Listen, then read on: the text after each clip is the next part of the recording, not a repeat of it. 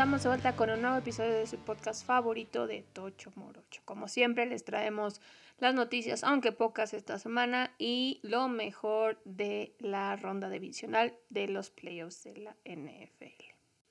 Sí, pues parece que por el retraso que ha sufrido toda la ronda de entrevistas a coaches que están participando en los playoffs, todo el carrusel de contrataciones de nuevos head coaches se ha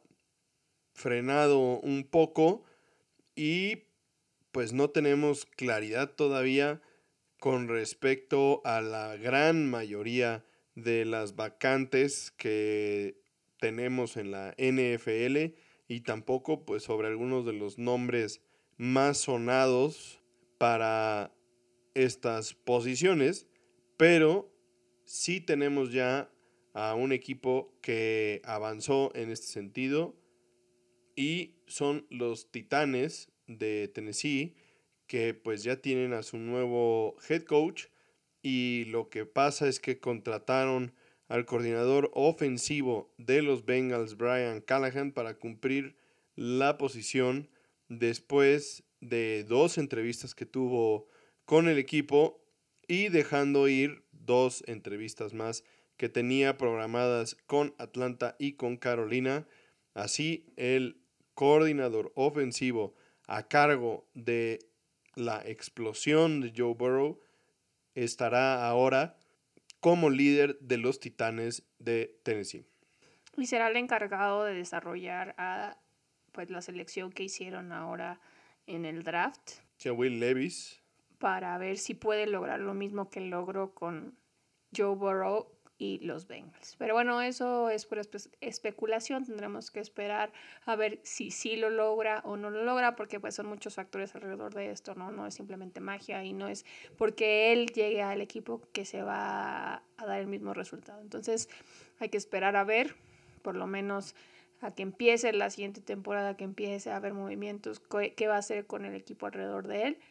Y también esperar, como dice JC, a ver dónde terminan y cómo se llenan los otros huecos en head coaching que tenemos en los otros seis equipos o cinco equipos, porque ya, como les habíamos comentado, los Patriotas ya habían nombrado a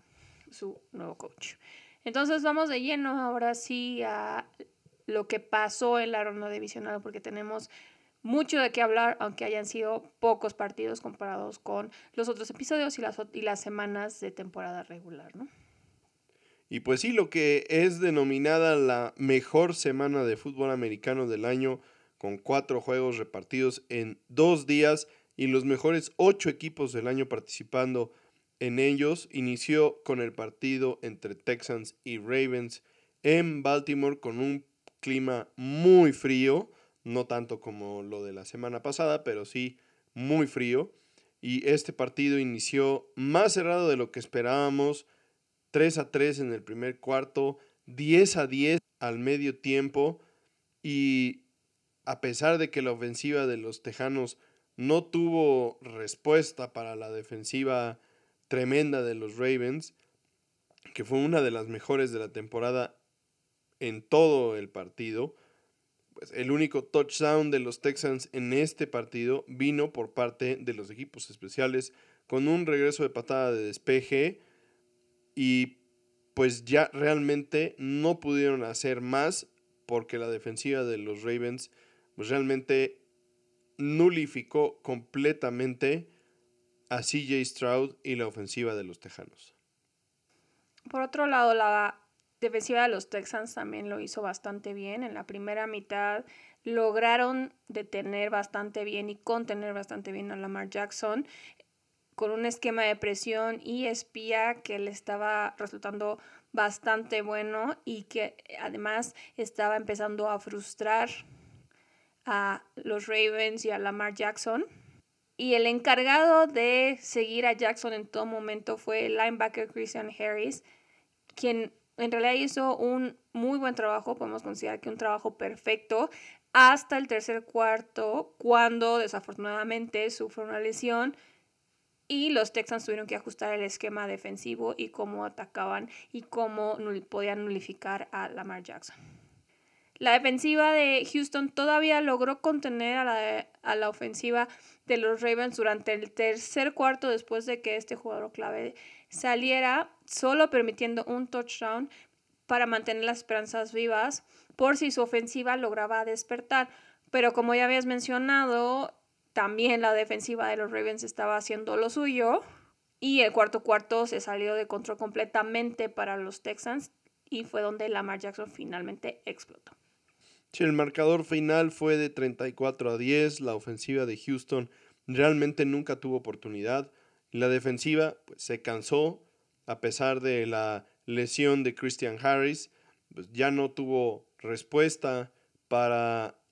la ofensiva de los Ravens en el cuarto cuarto. Y finalmente Lamar Jackson encontró los huecos que tanto había buscado en el resto del partido y terminó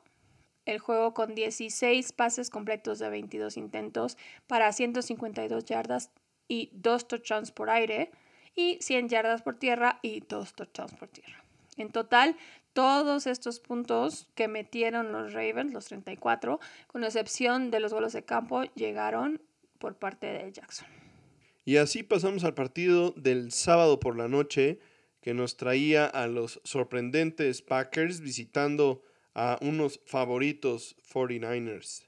Eh, la leyenda de Jordan Love estaba creciendo al inicio del partido, pues parecía que ni la lluvia ni la dominante defensa de San Francisco que vimos durante toda la temporada sacaban de ritmo al coreback de Green Bay. No todo fue Jordan Love, al igual que en el partido de los Vaqueros, los Packers iniciaron el partido estableciendo el juego por tierra con Aaron Jones y esto fue la base para la ofensiva. Realmente con el juego por tierra lograron mover a la defensiva de los 49ers todo el campo, pero es importante mencionar que la defensiva de los 49 hizo un excelente trabajo para no romperse en la zona de gol, amarrarse, fajarse y evitar los touchdowns que pudieron haber sido la diferencia en este partido. Justamente a pesar de no conseguir touchdowns en las primeras series, por lo que ya comentaba, los tres puntos mantuvieron a Green Bay en el partido durante la primera mitad. Y como en copia del partido anterior que les comentamos, la defensiva de Green Bay de los underdogs, también está haciendo un gran trabajo para contener la creatividad que caracteriza a la ofensiva de los 49ers. También, como en el partido anterior, en los primeros tres cuartos solo permitieron 14 puntos, entonces estaban todavía muy a tiro de piedra, la defensiva estaba haciendo su trabajo, forzaron la salida de Divo Samuel por una lesión y estaban siendo bastante exitosos en mantener bajo control a Christian McCaffrey, una de las armas más peligrosas de los 49ers. De hecho, pues de repente pensamos que podrían también quedarse sin Christian McCaffrey porque estuvo en la banca haciéndose masajes y cuidando la lesión de la que venía recuperándose porque parecía que sí le estaba molestando. Y justo por esto también estuvieron conteniendo bastante bien el juego por tierra de San Francisco. Por su parte, Brock, Brock Purdy no estaba teniendo un gran juego. Pero lo importante y la clave en este partido y para este jugador fue que se mantuvo alejado de los errores. Y esto yo creo que fue lo más importante en una noche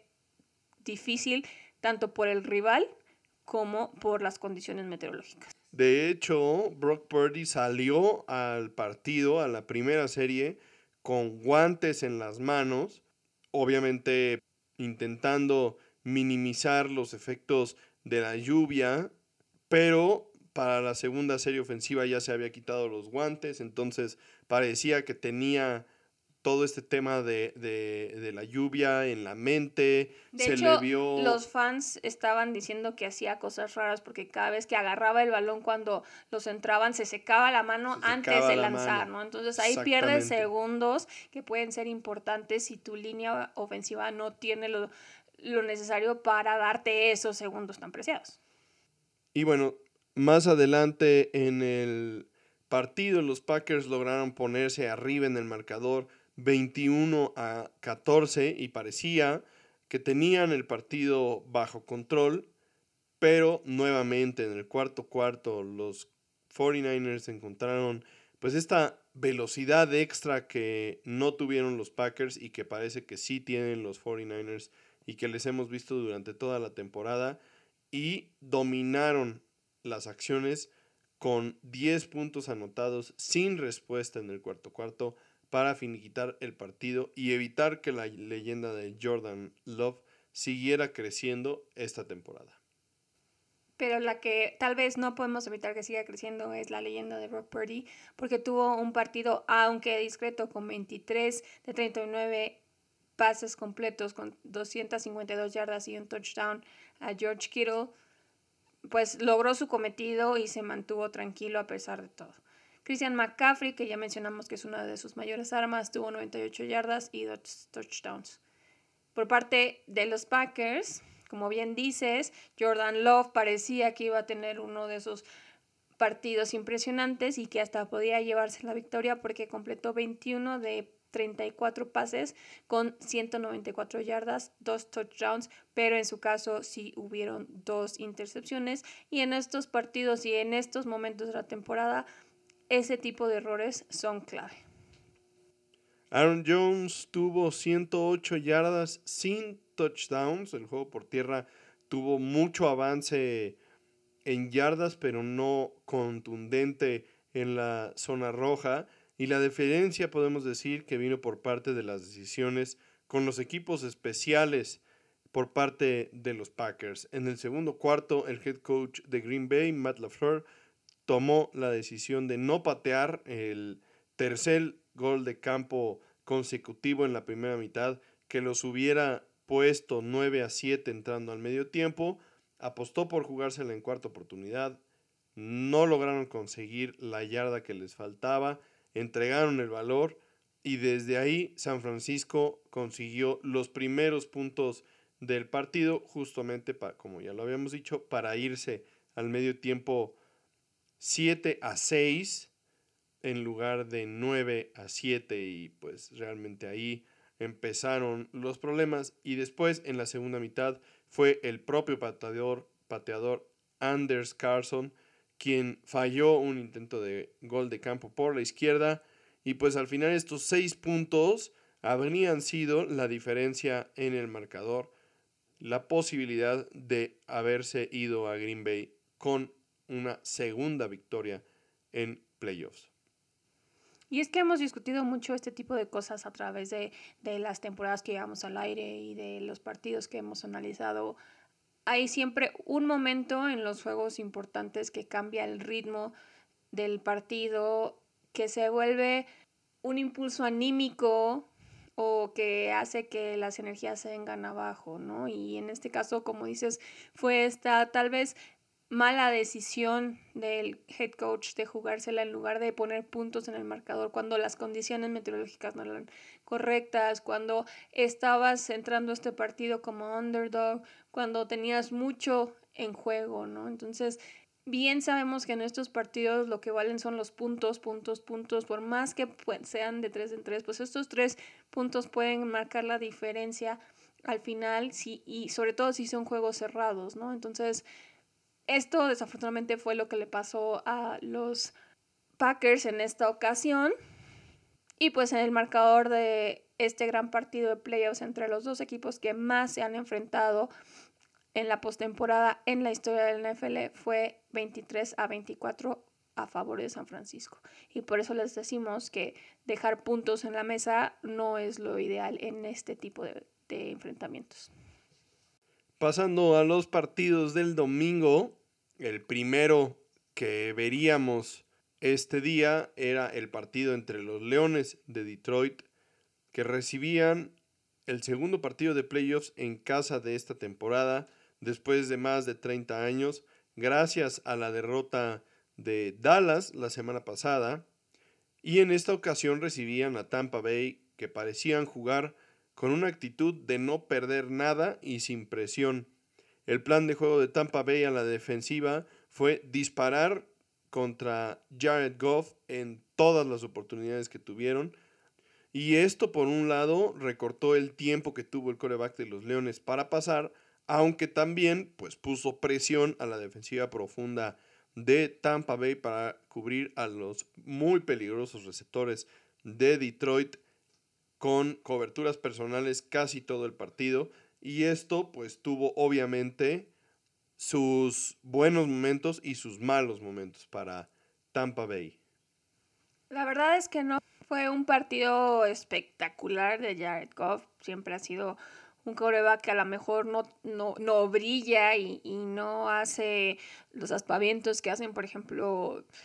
Josh Allen o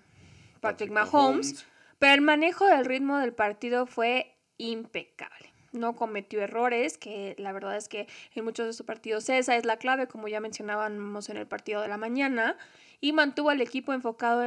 en el objetivo a la ofensiva ante la presión que puso la defensiva de Tampa Bay todo el juego. Logró repartir el balón con confianza a varios de sus compañeros, pero sus mejores armas fueron Sam Laporta y Amon Ross Brown, quienes fueron los protagonistas del juego por pase, como era de esperarse claramente. Jamir Gibbs fue pieza clave en el juego por tierra, en especial con una escapada para abrir el cuarto cuarto, donde le ganó la carrera a Lenson a Antoine Winfield, Jr. para el touchdown de 33 yardas, que fue donde se empezó a marcar la diferencia en el partido, ya que hasta el cierre del tercer cuarto los dos equipos iban empatados 17 a 17. Por su parte, Baker Mayfield se echó a los Bucks al hombro y prácticamente los acarreó todo el partido. En varias ocasiones que parecía que Tampa no tendría respuesta para los touchdowns de los Leones, sacaba la magia y encontraba a Evans o al ala cerrada Kate Otton para volver a meterlos en el marcador. Mayfield terminó el partido con 349 yardas tres touchdowns y dos intercepciones, una de ellas ya hacia el final del partido, cuando arriesgó de más al buscar el touchdown que los volviera a meter una vez más en el marcador. Pero el linebacker Derek Barnes de los Leones se encontró con el balón y acabó con las esperanzas de los Bucks. Aún así, el juego de Tampa contra los Lions fue un muy buen juego y estuvo lleno de emociones por parte de Tampa Bay hubo un pase, como dices, increíble a Mike Evans, que además hizo una súper atrapada que terminó en touchdown, prácticamente barriéndose para concretar la recepción. La defensiva de los Leones hizo su trabajo al obligar a Tampa Bay a volverse unidimensional, borrando el juego por tierra por completo y poniendo la presión en Baker Mayfield, una de las estrategias que usaron prácticamente todos los equipos en este fin de semana. Al final dio resultado y lograron detener a los visitantes cuando más importaba, como dices, con la desafortunada intercepción de Baker Mayfield y dejar el marcador 31-23 para concretar la victoria y su visita a San Francisco para el juego de campeonato de la Conferencia Nacional por primera vez desde 1991, cuando visitaron a Washington, quienes finalmente fueron al Super Bowl ese año. Y la verdad es que de estos tres partidos que les hemos platicado, se pueden dar cuenta lo emocionante que fue el fin de semana, porque los tres se decidieron prácticamente hasta el cuarto cuarto. Y bueno, al final de cuentas, el último partido del fin de semana era el que ponía la cereza en el pastel, ya que traía pues la historia más atractiva y enfrentaba a dos equipos que nos han traído grandes emociones en playoffs recientemente. Pero, a diferencia de esas ocasiones, esta vez el juego tendría por primera vez en la historia a Patrick Mahomes como visitante en playoffs y es que los Bills serían los encargados de ser los anfitriones en esta ocasión, en este duelo que estaba convirtiéndose en un clásico de playoffs y en esta ocasión la verdad es que tampoco decepcionó el partido entre Chiefs Es un partido que además se está pintando ahora para hacer la nueva rivalidad como la de Peyton Manning contra Tom Brady, ¿no? Entonces son cosas que dejan muchas emociones y además son enfrentamientos que creemos que vamos a estar viendo por varias temporadas más. Entonces todo podía pasar. Recordemos que también el clima era un factor importante en este partido porque aunque no hacía tanto frío como la semana pasada, sí tuvieron otra vez a 500 voluntarios limpiando la nieve una noche antes para que el campo estuviera listo para este juego. Y bueno, el partido inicia con las defensivas como protagonistas, como ya en otros juegos de esta semana. Y desde el punto de vista de los Chiefs, esto era justo lo que necesitaban y lo que esperaban, porque necesitaban poder parar a Josh Allen desde un principio y a su ofensiva para no tener que entrar en una dinámica de explosividad ofensiva con la que habían batallado durante toda la temporada. A pesar de que las defensivas estuvieron a gran nivel, el intercambio de golpes a la ofensiva fue constante durante todo el partido. Vimos un marcador de ida y vuelta y en realidad pues lo que parecía es que el último que tuviera el balón era el que se iba a quedar con la victoria porque literal anotaba uno y el otro equipo contestaba con puntos. El primer cuarto terminó 3 a 3 y en el segundo los touchdowns se hicieron presentes, aunque fueron los Bills quienes sacaron la ventaja con 14 puntos en el segundo periodo para solo 10 de los Chiefs para poner el marcador al medio tiempo 17 a 13 a favor de los locales, dando esperanza a los fans de Buffalo que tenían el estadio abarrotado e hicieron frente al frío, como ya comentaba Dani, de que finalmente podrían exorcizar los demonios del pasado en contra de los Chiefs y dar ese paso de calidad en los playoffs. Josh Allen fue el protagonista de los dos touchdowns de los Bills en la primera mitad, ambos por tierra.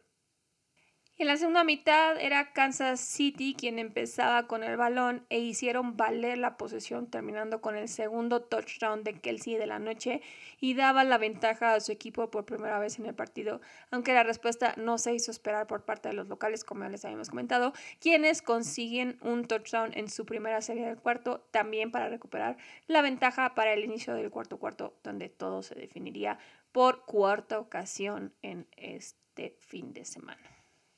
Y fue el juego por tierra, en este caso de los Chiefs, el que marcó la diferencia en esta ocasión, después de que un drive largo y balanceado fue Isaiah Pacheco quien anotó el touchdown para volver a poner a los Chiefs arriba y a partir de ese momento se desató la locura. En el siguiente drive, los Bills intentaron jugar la fake en cuarto down en su propia yarda 30 porque aparentemente se rumora, pero no se ha confirmado, que los Chiefs solamente tenían a 10 hombres en el campo para intentar regresar la patada y fue Damar Hamlin el encargado de intentar conseguir las pocas yardas que les faltaban para el primero y 10 y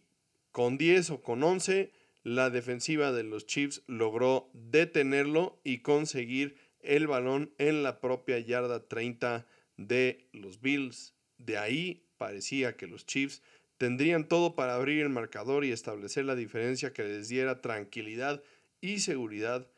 pero ellos también cometieron un error al fomblear a través de la línea de gol en una carrera con Nicole Hartman. Y pues obviamente cuando fombleas a través del end pues esto es touchback y la bola pasa a la posesión del equipo que defendía. Y entonces los Bills terminaron con el balón en la yarda 20 sin haber regalado puntos después del error de intentar la fake en cuarto down. Una serie de jugadas de locura en ese momento parecía que el partido se desmoronaba para los Bills, la afición estaba incrédula por lo que estaban viendo y después su defensiva logró el milagro realmente, porque fue un milagro, y no permitieron puntos y le dieron la bola de vuelta en la yarda 20 a, a la ofensiva y a Josh Allen, y de ahí buscaban nuevamente conseguir la diferencia y la victoria para ellos. Y bueno, con el juego en la línea y la presión a todo lo que daba, fueron nuevamente las defensivas las que pusieron el ritmo y pararon. Primero la de los Chiefs, quien propinó un 3 y fuera a los Bills, y luego los locales, quienes frenaron a Kansas para darle a su ofensiva una última oportunidad de por lo menos empatar el marcador a 27 con un gol de campo. Para los que son como su host JC, apasionados de la historia de este deporte, lo que sucedió en esta serie ofensiva fue como volver a abrir una herida profunda que había tardado muchos, muchos años en cerrar o que tal vez nunca realmente había estado cerrado al 100%. Josh Allen volvió a vestirse de Superman y a pesar de no lograr culminar el drive de 16 jugadas con un touchdown después de 54 yardas porque podemos decir que tal vez fueron un conjunto de jugadas mal escogidas en este momento, pero bueno, eso ya no tiene caso discutirlo. Puso al pateador Tyler Bass en posición de meter un gol de campo de 44 yardas para prácticamente forzar el tiempo extra. Además, un pateador que se caracteriza por ser constante, por ser bastante atinado pero la historia no estaba de su lado en esta ocasión y el intento se abrió a la derecha, igual que aquella oportunidad de ser campeones del Super Bowl en contra de los gigantes hace ya casi 30 años. Mahomes y los Chiefs irán a su sexta final de conferencia en los mismos seis años que tiene Patrick Mahomes de ser el titular en Kansas y lo hace con 215 yardas, 17 completos de 23 y 2 touchdowns. Josh Allen, por su parte, tuvo 186 yardas con 26 completos de 39 intentos y un touchdown por pase. Fue el líder corredor de los Bills con 72 yardas y 2 touchdowns por tierra. Y esto habla de lo que ya decíamos la semana pasada, ¿no? Y además es la clave, me parece, de esta derrota. Sí, de nueva cuenta,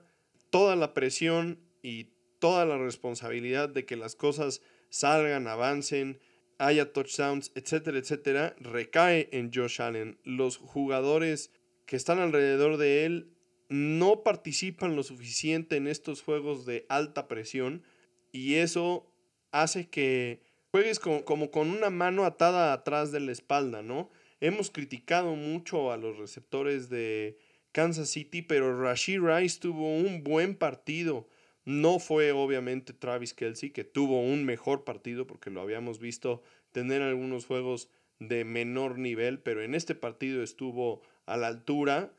Vimos a Isaiah Pacheco participar, un juego por tierra balanceado, touchdowns por tierra, quitándole presión a Patrick Mahomes. Y no vemos eso mismo por parte de los Bills. Y no es que sean incapaces de lograrlo, porque lo vimos a lo largo de la temporada, entre ellos el partido en contra de los Vaqueros cuando fue el juego por tierra y James Cook los encargados de destruir a los Vaqueros y Josh Allen hasta salió en la conferencia de prensa después del partido a decir que pues parecía que había estado de vacaciones en el partido. Este equipo es capaz de eso, pero en estos momentos de alta presión no sé si sea que Josh Allen simplemente no tiene esa, esa confianza de darle a sus compañeros el protagonismo o si más bien es un tema de cocheo que no permite que Josh Allen se deshaga un poco de esa presión y, y hagamos una comparación rápida. O sea, Patrick Mahomes tuvo 215 yardas en 17 pases completos y Josh Allen tuvo 186 yardas, o sea, menos, en 26 pases completos, o sea, más. Quiere decir que completó un montón de pases de muy poquitas yardas. Entonces, o sea, ¿dónde está el valor de los receptores que están cachando el balón para romper una tacleada y ganar 5, 3, 7, 10 yardas más? O sea, es ahí, esa estadística es clave para, para lo que estamos comentando y para posiblemente dar el paso de los Bills más adelante. O sea, no pueden ser que tengas más pases completos y menos yardas que el coreback del otro, del otro lado, porque pues entonces claramente la gente que está cachando el balón no está haciendo su chamba para convertir esas recepciones en en jugadas grandes. Pero es algo muy extraño porque justo discutíamos esto también, bueno, lo discutimos siempre, pero la, la semana pasada discutíamos esto y les aplaudíamos y decíamos que esta era lo que tenían que, la clave para lograr dominar este partido de esta semana contra los Chiefs, ¿no? La, la, semana pasada les aplaudimos porque ambos tight ends participaron y lo hicieron muy bien y tuvieron touchdowns. Kincaid y Knox estuvieron muy participativos y completaron eh, atrapadas y se metieron al end zone. Entonces no sé cómo dice si es algo de cocheo que no, no confían en los demás jugadores o si Allen es el que no confía. A mí me parece un poco más que es cuestión de cocheo, que, que, todavía no, no creen que los receptores sean capaces de hacer lo que Allen hace con las piernas, pero no es una receta sostenible y se los hemos dicho temporada tras temporada, porque por más que Allen sea bueno y por más que esté grandote y entonces que pueda aguantar más los golpes, no es lo que quieres, porque a fin de cuentas, pues así tenemos la historia de Russell Wilson, ¿no? Finalmente por eso se sale de equipo, por eso de las últimas temporadas con Seattle tuvo que quedarse por primera vez fuera del campo por lesión, porque ya no era sostenible que él estuviera corriendo jugada tras jugada, ¿no? Y además vimos que dio resultados entregar el balón la semana pasada. Aquí el, jugador clave, digamos, el receptor líder de este equipo, Stephon Diggs, pues realmente solamente tuvo tres recepciones en todo el partido, nuevamente desapareciendo en los grandes momentos, no tanto porque él no tenga la capacidad de dar un paso al frente, sino porque tal vez el esquema no lo involucra en el partido, o tal vez hay que darle crédito a la, defensiva de, de Kansas City de realmente un esquema que borró completamente a Stephon Diggs. En este momento no podría yo decir si fue una o la otra, pero la realidad es esa, ¿no? O sea, tres recepciones para tu líder receptor en el equipo pues simplemente es muy poco y esto sí lo hemos hablado en ocasiones anteriores. Sea, Stephon Diggs van varias veces que en los partidos de postemporada termina frustrado y pues no podríamos decir que Stephon Diggs va a continuar en este equipo después de esta temporada porque esta frustración sí viene acumulándose de temporadas anteriores y pues no parece haber un cambio sustancial en estos momentos. Que parece ser como de ida y vuelta y de ambos lados, ¿no? Porque también han dicho en el cocheo y en la directiva de los Bills que no están seguros de cuál sea el futuro de Dix en el equipo. Entonces, tanto él puede estar frustrado como el equipo puede que no esté recibiendo los resultados que esperaban. Y puede que sea culpa del mismo equipo, como decíamos, ¿no? Pero pues no está funcionando esta relación como bien decías al principio de la temporada cuando estábamos armando nuestros equipos para fantasy, los receptores de los Bills son una tricky choice porque el esquema no está hecho para que el balón se reparta. El esquema está hecho para que Allen juegue como box bunny primera, segunda y tercera base, ¿no? Entonces, algo tiene que pasar Allen salió a decir que él no está preocupado porque se le cierra la ventana a este equipo para conseguir campeonatos, porque el talento se les empieza a acabar o porque se les empieza a ir. Pero sí tienen que hacer algo en este respecto, ¿no? Porque han sido ya varias temporadas que hemos discutido esto y que ha sido muy, muy claro y muy obvio qué es lo que está pasando y o se ajustan o se van a quedar sin estrellas y sin Josh Allen porque aunque no queremos echarle la mala suerte, las probabilidades no están de su lado si tiene que hacer todo él, ¿no? Y bueno, a pesar de todas las estadísticas que ya les comentamos, los dos equipos tuvieron un desempeño muy similar, 361 yardas totales para Kansas City y 368 yardas totales para Buffalo. Y al final de cuentas podemos decirlo, la diferencia fue ese gol de campo fallido al final de los 60 minutos de tiempo regular que mandó a los Chiefs a Baltimore en busca de la oportunidad de jugar por un boleto al Super Bowl nuevamente. Estos dos equipos estaban entablados prácticamente con un nivel muy similar. El marcador debió de haber sido el mismo al final de 60 minutos, pero la historia quiso que se repitiera nuevamente wide right y desafortunadamente para los Bills están fuera de los playoffs. Y bueno, para cerrar ya este episodio les dejamos el calendario de juegos de esta semana de que recordemos es la ronda de campeonato. Entonces tenemos solo un día de fútbol americano esta semana y ese es el domingo donde veremos a los Chiefs visitar a los Ravens y en el segundo partido a los Lions visitar a los 49ers. Cuéntanos, JC, ¿qué opinas de estos dos partidos? ¿A quién crees que veamos en el Super Bowl? Porque pues en este momento ya todas nuestras predicciones están fuera ya fallamos, ya no tenemos a nuestros favoritos en el. Bueno, yo todavía tengo vivos a los 49, aunque no los había puesto para ganar, pero sí por el lado de la americana quedan fuera los Bills y mis esperanzas de haber atinado al campeón del Super Bowl en este año. Creo yo que ambos partidos van a ser muy interesantes. Me parece que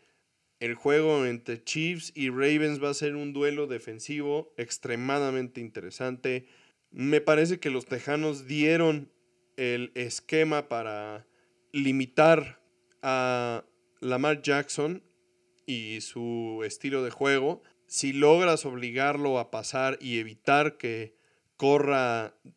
libremente, me parece que todavía hay oportunidades de detener a los, a los Ravens. Y ofensivamente los Chiefs parecen haber encontrado el switch. Eh, me parece que el surgimiento de Rashid Rice dentro del cuerpo de receptores le ha dado estabilidad y confianza a Patrick Mahomes de buscar a nuevas opciones que no solo sean Travis Kelsey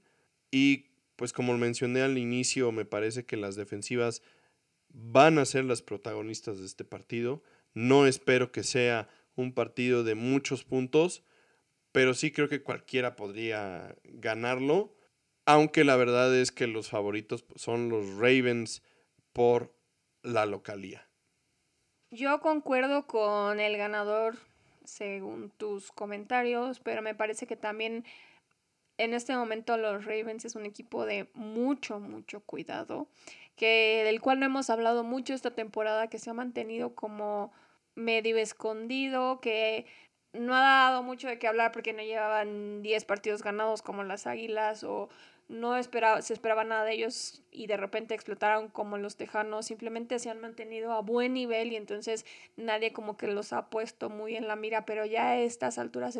de la temporada creo que están empezando a traer bastantes miradas y aunado a esto, pues tenemos la localía. Y yo creo que si hay un equipo que puede detener ahorita a los Chiefs, son los Ravens. Y también me parece que, como dices, la defensiva va a ser la clave, porque sí, aunque Mahomes ha encontrado en Rice una nueva arma y que Pacheco ha podido repartir un poco las jugadas por tierra, la defensiva de los Ravens no es cualquier defensiva. La defensiva de los Ravens llega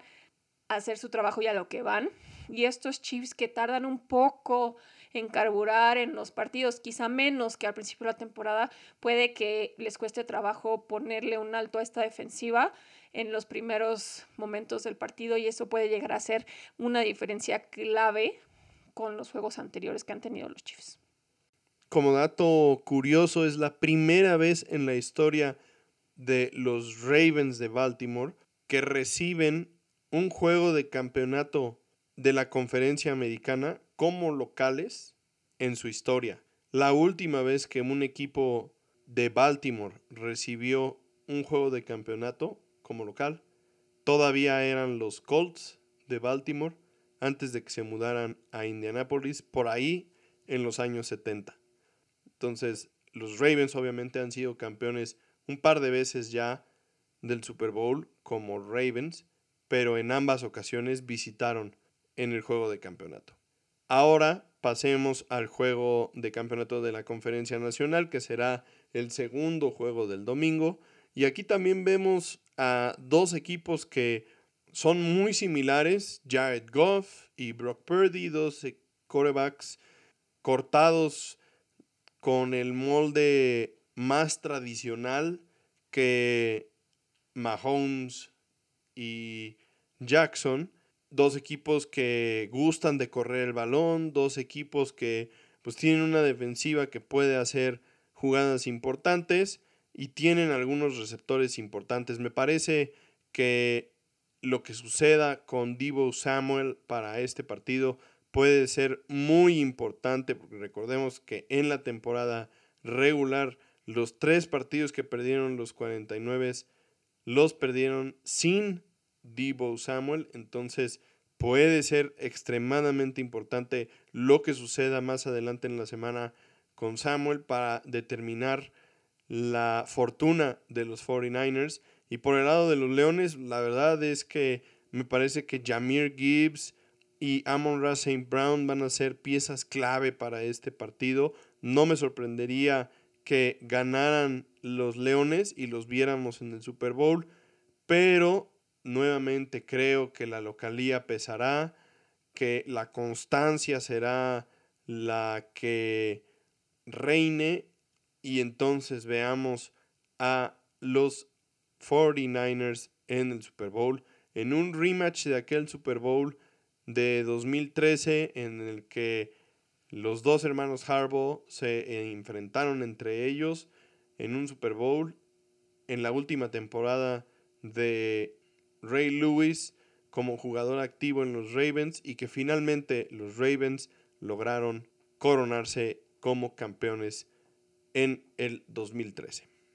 Yo también creo que los 49ers van a quedarse con la victoria en este partido, desafortunadamente porque aunque no soy fan de los Leones ni de Jared Goff, me gustaría que llegaran